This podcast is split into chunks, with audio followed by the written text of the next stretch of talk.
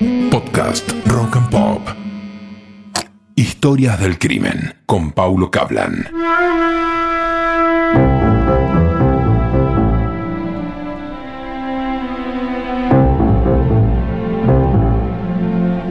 El caso se conoció como el carnicero de Giles periodísticamente y ocurrió, la historia que venía de mucho antes, arrancó en 1995. Primero los vecinos estaban muy preocupados porque no sabía nada de la dueña de la casa y el sobrino que vivía con ella había dicho que él había viajado varias veces a Buenos Aires porque tenía cáncer y había fallecido.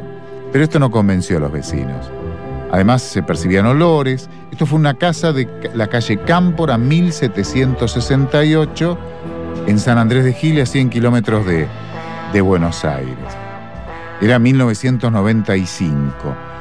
El sobrino insistió con el tema de la enfermedad y la muerte de, la tía, tía abuela en rigor.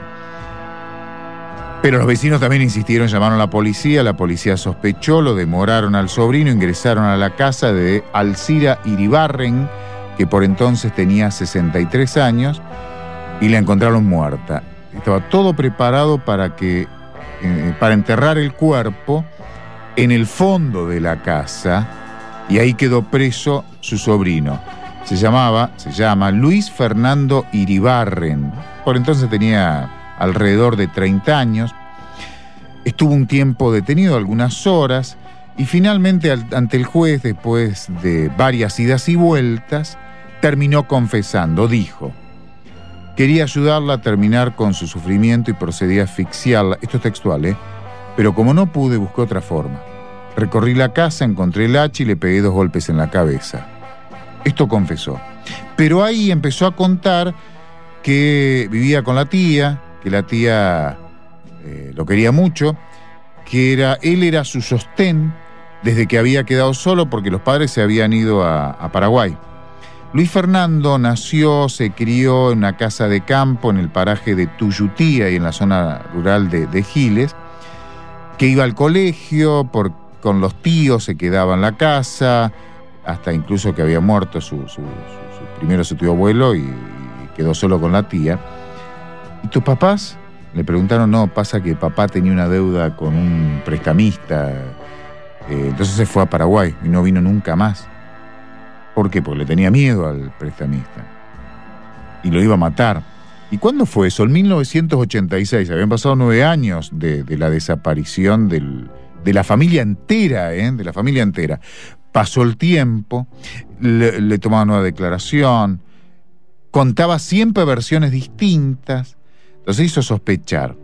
Finalmente, ante el juez de Mercedes Eduardo Costía, terminó confesando, pero ojo, eh, eh, fue la única vez que dijo lo que voy a contar ahora, porque después, en el juicio, empezó a dar otra versión, no declaró, después dijo que era, eh, se le había plantado la policía, nunca más habló. Ante el juez, terminó confesando que los había matado a todos porque les tenía bronca, así nomás.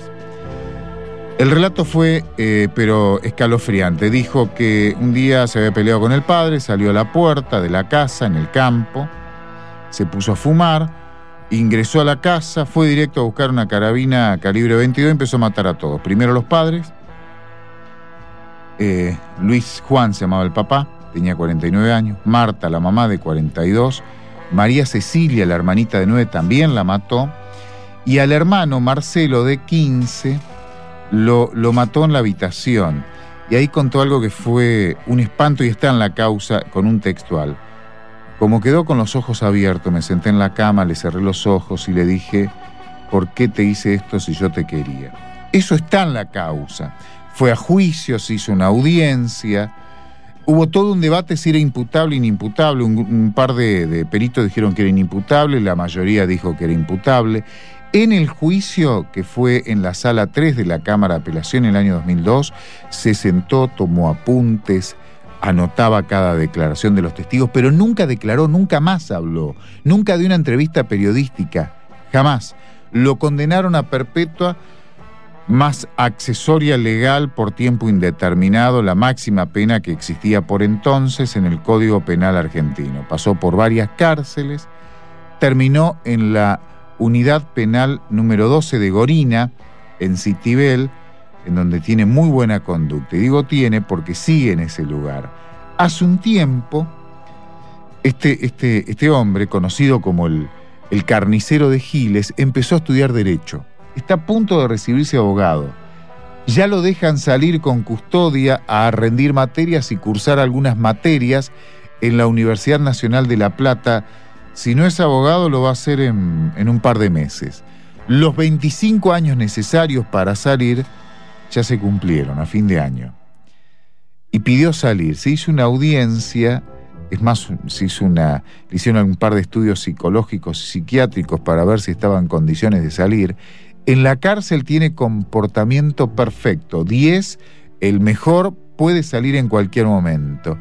Hay algunas trabas legales que le impiden la libertad absoluta.